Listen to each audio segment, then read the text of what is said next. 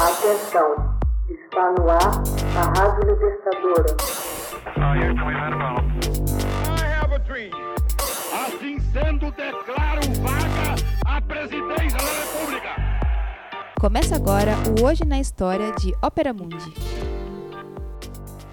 Hoje na História, 29 de janeiro de 1964. Stanley Kubrick estreia Doutor Fantástico nos cinemas. A obra-prima Doutor Fantástico, de Stanley Kubrick, chamada em inglês de Doctor Strangelove, estreou no cinema debaixo de verdadeira aclamação tanto da crítica quanto do público no dia 29 de janeiro de 1964. A popularidade do filme era uma evidência da mudança de atitude diante das armas atômicas e da doutrina de dissuasão nuclear. O filme começa com um general enlouquecido, Jack Jack the Ripper ordenando um ataque nuclear não autorizado à União Soviética. Ele tem certeza de que os comunistas estão envenenando a água potável do mundo inteiro, um boato muito comum dos Estados Unidos durante os anos 1950. Um preocupado ajudante de ordens, o capitão Mandrake, estrelado por Peter Sellers, tenta impedir o fato, mas não consegue. Quando descobre o problema, o presidente dos Estados Unidos, Merkin Mufflin, Peter Sellers de novo, careca e engraçado, já não pode fazer muita coisa. Ele reúne o conselho de guerra e ouve estupefato um resumo da situação da boca do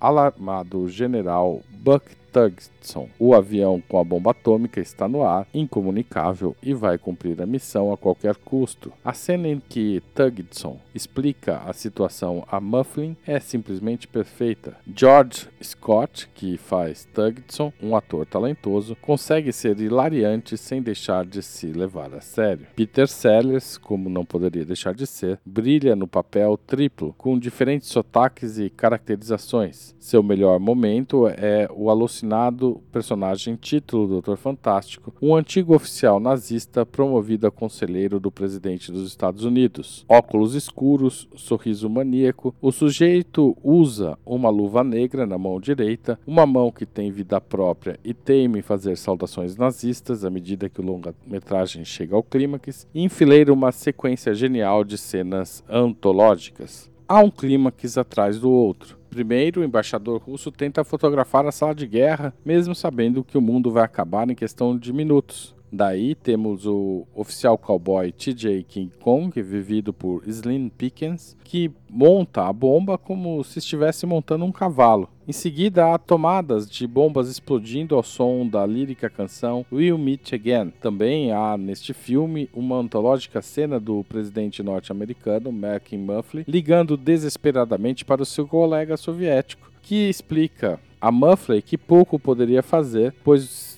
um ataque atômico à União Soviética desencadearia automaticamente a terrível máquina do dia do juízo final que faria desaparecer totalmente a vida do planeta.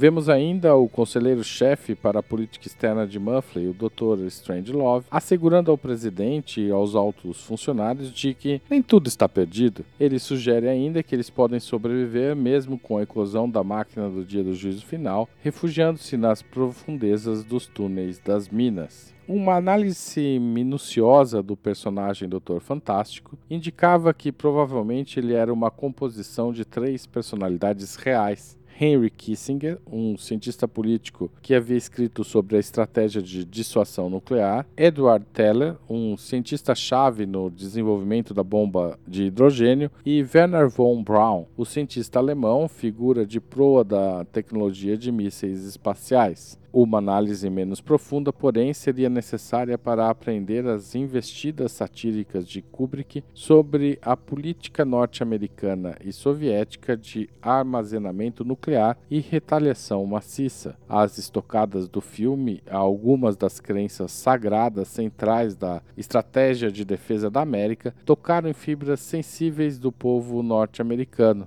particularmente após a aterrorizante crise dos mísseis de Cuba de 1962, quando a aniquilação nuclear parecia uma possibilidade bastante real. Hoje na História, texto original Max Altman, locução Haroldo Cerávulo Cereza, gravação Michele Coelho, edição Laila Manoeli. Você já fez uma assinatura solidária de Opera Mundi?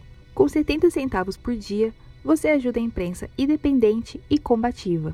Acesse www.operamundi.com.br barra apoio.